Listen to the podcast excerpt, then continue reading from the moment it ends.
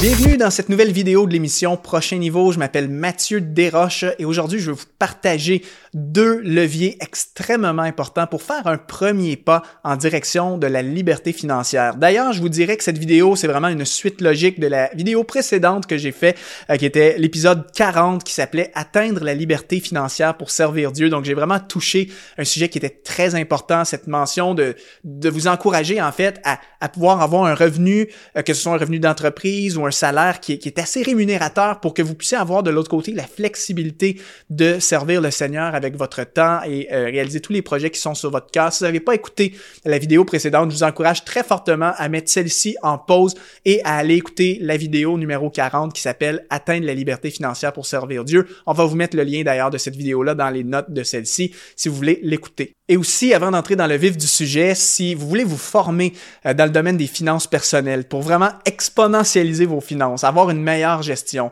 tendre vers la liberté financière, apprendre à investir, apprendre à faire un bon budget, apprendre à, pratiquer la générosité d'une façon biblique, ben, je vous invite à suivre notre formation qui s'appelle Exponentialise tes finances ou encore à participer à notre formation gratuite qui s'appelle Cette année, j'exponentialise mes finances. On vous met encore une fois les deux liens euh, dans les notes de cette vidéo. Allez vous inscrire, vous allez être vraiment euh, équipé et enrichi euh, à travers ces formations. Alors, si l'idée d'atteindre la liberté financière pour pouvoir être plus flexible pour servir Dieu, pour pouvoir consacrer plus de temps au ministère ou encore au projet que le Seigneur met sur votre cœur, eh bien, comme je vous avais mentionné dans la vidéo précédente, la liberté financière est la clé.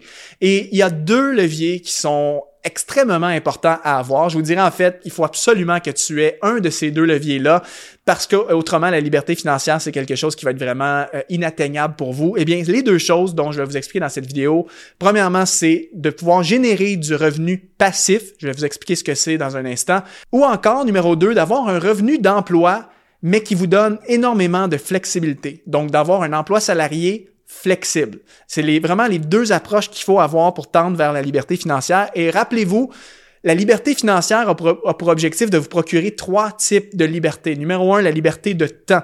Euh, parce que vous générez suffisamment de revenus dans une autre sphère de vie, eh bien, vous avez parfois la capacité de pouvoir donner du temps gratuitement et généreusement à l'œuvre de Dieu de l'autre côté, euh, sans avoir peur de manquer d'argent à la fin du mois, tout ça. Donc, vous avez assez d'abondance pour pouvoir donner de votre temps.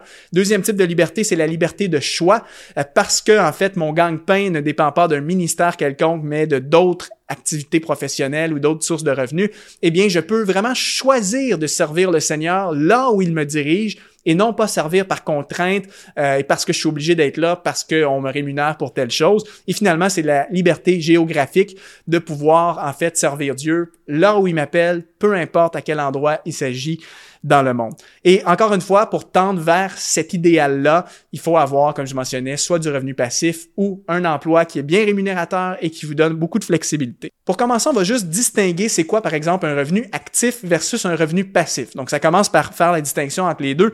Un revenu actif, qu'est-ce que c'est? Eh bien, c'est une entrée d'argent qui dépend directement du temps que vous allez mettre sur une tâche quelconque.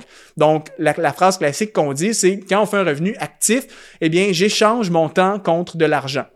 Donc, par exemple, si je suis un prestataire de service, eh bien, euh, mon client va peut-être me payer à taux horaire et plus je fais d'heures, plus je vais être rémunéré. Si je ne fais pas d'heures pour ce client-là, évidemment, je ne serai pas rémunéré. Et dans, le salariat, c'est exactement ce modèle. Bien souvent, les, les emplois salariés, c'est une source de revenus actifs. Et en quelque sorte, vous vendez votre temps à votre employeur. Alors, euh, par exemple, moi, je consacre 40 heures par semaine à mon employeur. En contrepartie, il va me rémunérer un taux horaire fixe ou un salaire annuel qui a été prédéterminé. Donc, mon revenu, euh, lorsqu'on parle d'un revenu actif, dépend vraiment du temps que je mets. Donc, si je prends des vacances, si je tombe malade, si je suis en arrêt, si j'ai besoin d'un congé sabbatique, peu importe, mais logiquement, je ne suis pas payé, à moins d'avoir des assurances ou des trucs du genre, mais normalement, un revenu euh, actif, c'est vraiment tu es, payé proportionnellement aux heures investies. Et donc, c'est sûr que quand on parle d'atteindre la liberté financière, un revenu actif, euh, va être un petit peu plus contraignant en termes de flexibilité et de liberté. C'est pas impossible. Je connais énormément de gens qui sont salariés avec un revenu actif, mais qui arrivent à atteindre la liberté financière avec ça. Je vais vous enseigner comment plus tard dans cette vidéo. Mais juste quand même mentionner que parfois un emploi euh, salarié avec un revenu actif va parfois euh, être plus contraignant pour tendre dans cette direction-là. De l'autre côté, le revenu passif, qu'est-ce que c'est? Eh bien, un revenu passif, c'est une entrée d'argent qui entre mais indépendamment du temps que vous investissez. Donc, euh, le revenu, en fait, n'est pas proportionnel au temps investi et souvent, un revenu passif va être rendu possible par de l'automatisation des processus parce que, par exemple, on a délégué le travail et donc les choses peuvent rouler sans notre intervention ou parfois parce qu'on vend par exemple, un produit qui a déjà été créé une fois et à cause de ça, ben j'ai pas d'effort supplémentaire à mettre pour vendre. Tu sais que je vende un produit ou 20 produits, un coup que celui-ci a été créé, euh, ce n'est plus limité de mon temps. Ça, dépend juste de la clientèle et parfois de mes efforts marketing pour pouvoir avoir un maximum de revenus. Et le revenu passif, ce qui est intéressant, donc, c'est qu'il entre en tout temps. Un revenu passif, ça peut arriver 24 euh, heures par jour, 7 jours sur 7, peu importe où est-ce que tu es dans le monde. Encore une fois, parce que celui-ci ne dépend pas du temps euh, qui a été investi. Donc, pour vous, vous aider à comprendre quelques exemples de revenus passifs, ben tout ce qui est immobilier, hein, location de maisons de vacances, location d'appartements, donc ça c'est un revenu qui est passif. Tu récoltes les loyers, les revenus de location sans que tu mettes forcément plus de temps. Euh, location diverse, hein, par exemple, je connais un entrepreneur qui lui euh, s'est acheté quelques voitures et a mis ses voitures en location via des sites web de location de voitures. Et lui, à chaque mois, il fait des gros revenus automatisés, passifs, euh, liés à son entreprise de location de voitures. Euh, vente de produits quelconques, par exemple une boutique en ligne, des gens qui vendent des huiles essentielles, des produits de santé ou autres, euh, des redevances, des droits d'auteur, des actions en bourse qui versent des dividendes, une entreprise que tu as automatisée. Donc, comme je mentionnais, parfois, tu as peut-être une entreprise active, mais parce que tu as délégué à des sous-traitants, tu as mis des processus automatiques, ben, l'entreprise est en mesure de fonctionner sans le moindre intervention de ta part. Et donc, en termes de revenus passifs, ben, il y a deux catégories. Il y a évidemment du revenu passif à 100%, c'est-à-dire que ça demande zéro temps. Tu le fais une fois, puis après ça, ça roule pour toujours sans ton intervention. Euh, c'est le cas, par exemple, euh, mettons d'un livre. Un livre, euh, oui, tu travailles très, très fort au début pour écrire ton livre, mais un coup que ton livre est écrit et que celui-ci est mis en vente, disons, sur des boutiques en ligne, mais ton livre, tu peux vendre 1000 copies par année et ça ne demande pas une minute de plus de ton temps. Comme tu pourrais en vendre 5000 et ton revenu serait encore euh, augmenté. Et c'est sûr que il y a aussi du revenu qu'on pourrait appeler semi-passif. Euh, par exemple, l'immobilier, c'est quelque chose de semi-passif. À titre d'exemple, il y a quand même des fois un suivi avec les locataires. Si tu fais de la location de maisons de vacances, ben des fois, il y a des, des suivis qui doivent être faits, par exemple, entre les locations. À moins, encore une fois, que tu automatises le processus en déléguant des aspects de cette entreprise-là. Donc, à ce moment-là, ça devient vraiment un revenu qui est 100% passif et automatisé. Donc, euh, le point à retenir, c'est que, évidemment, plus tu vas avoir des sources de revenus passives, plus tu vas avoir de liberté euh, financière, de liberté sur ton temps. Parce que, imaginons, tu mets en place une entreprise, si celle-ci fonctionne sans le moindre temps possible. Par exemple, moi, je connais euh, une entrepreneur euh, qui a développé une entreprise à succès. Elle fait près d'un million de chiffre d'affaires par année à travers son entreprise et elle travaille seulement 15 heures par semaine parce que tout a été automatisé, elle a des sous-traitants, elle a délégué. Et donc, sur une semaine, si elle a seulement 15 heures à mettre sur son entreprise, ça veut dire que euh, si cette personne voulait servir le Seigneur, ben elle aurait euh, beaucoup d'heures qu'elle pourrait investir gratuitement, généreusement euh, dans d'autres dans d'autres vocations ou dans le service pour le Seigneur. Donc c'est ça la force du revenu passif. Cela dit, pour atteindre la liberté financière, parce que je sais que c'est pas tout le monde qui est euh, en position de générer des revenus passifs, même si on peut tous y tendre éventuellement, si on est très intentionnel à le vouloir. Mais euh, j'aimerais vous dire que même si tu as un emploi salarié, c'est possible d'avoir la liberté financière et je t'explique de quelle façon. Bon, d'entrée de jeu, je veux être franc avec vous, c'est certain qu'il y a un certain type d'emploi qui ne te permettront pas cette liberté. Et je pense ici, numéro un, aux emplois qui ne sont pas suffisamment rémunérateurs. Donc, c'est certain que si tu as vraiment un emploi qui ne paye pas assez et même que tu es parfois obligé d'aller trouver un deuxième emploi pour arrondir les fins de mois parce que ça ne paye pas assez, ben là, tu seras jamais capable d'avoir la pleine liberté sur ton temps, sur tes décisions dans ce contexte-là parce que tu es vraiment dépendant de des emplois qui ne payent pas assez. Si c'est ton contexte, ma recommandation, c'est vraiment d'aller te former, d'aller développer une plus grande expertise pour que tu puisses apporter un maximum de valeur et peut-être éventuellement obtenir des promotions ou postuler pour des emplois qui vont être plus rémunérateurs.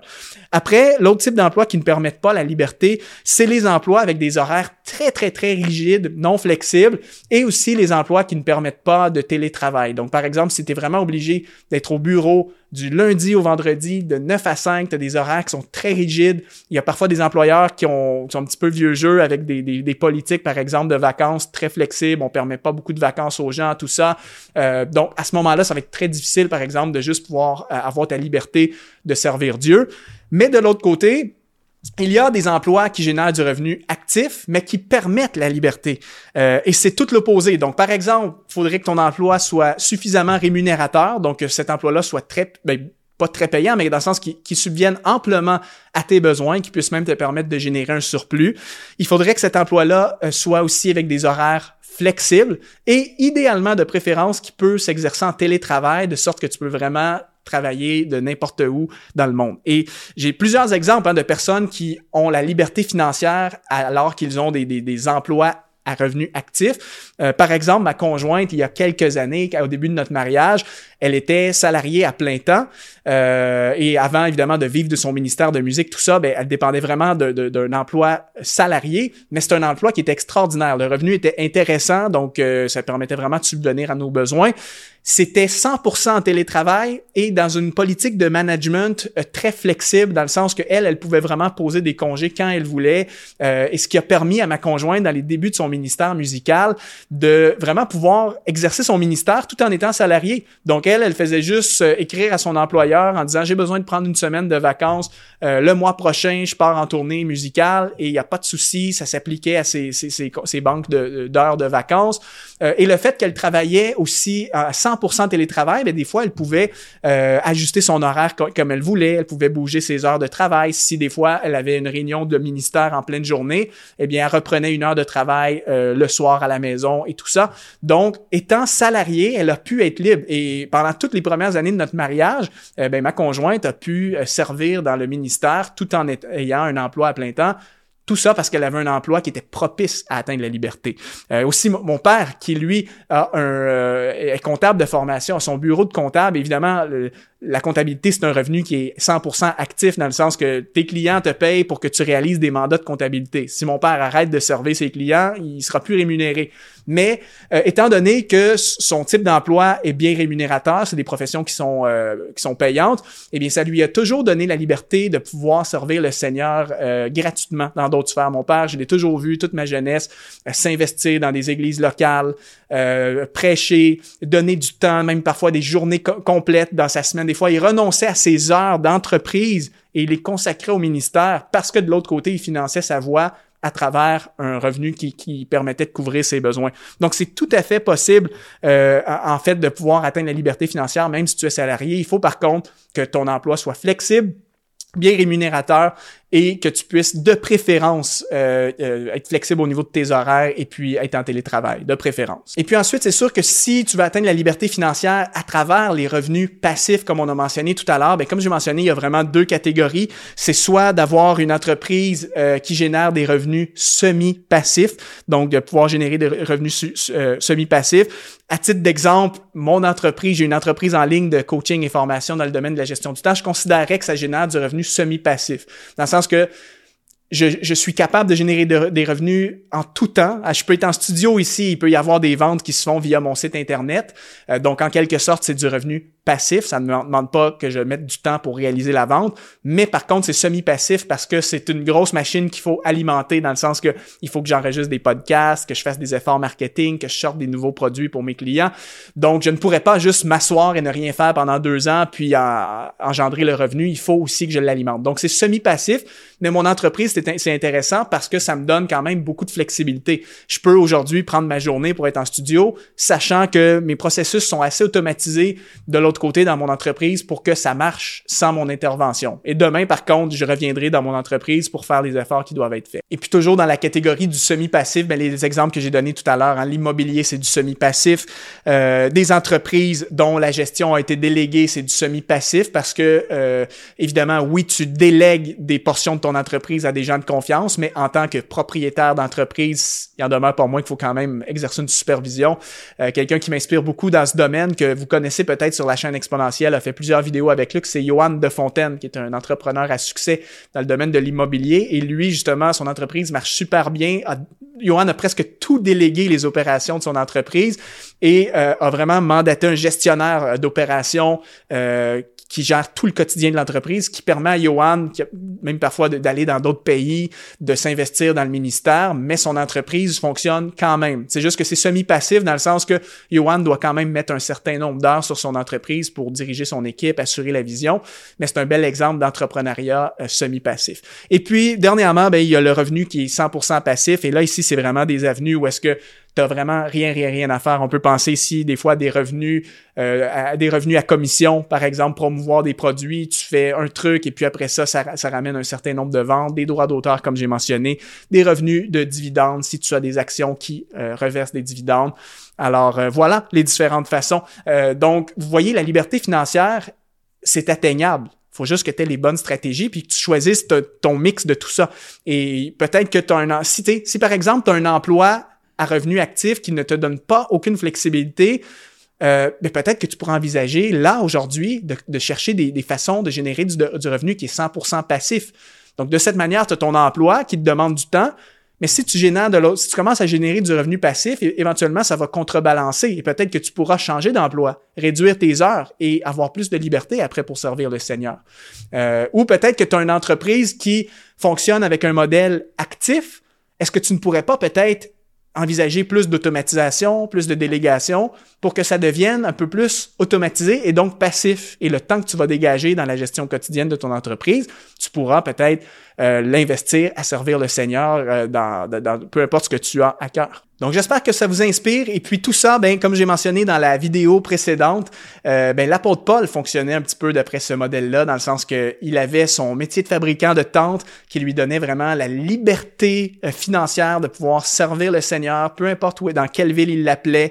Il n'était pas dépendant d'une église locale en particulier, mais l'apôtre Paul finançait lui-même sa voix à travers son entreprise. L'apôtre Paul à l'époque, bon, il n'y avait pas les technologies, ça devait être une entreprise à revenus euh, actifs, euh, mais quand même, ça lui permettait de pouvoir servir le Seigneur et d'avoir un impact extraordinaire. Alors euh, voilà, avant de te laisser, je te mets un petit défi. Dis-moi dans les commentaires, présentement, est-ce que ton revenu est actif, passif, ou semi-passif. Je serais vraiment curieux de savoir c'est quoi ta réalité et euh, partage la vidéo si ça t'encourage et si tu veux aller plus loin dans le domaine des finances personnelles, inscris-toi à notre formation exponentialiste et finances. Ça va vraiment me faire plaisir de pouvoir t'accompagner à travers ce programme-là. Merci à tous pour votre écoute. On se revoit très bientôt.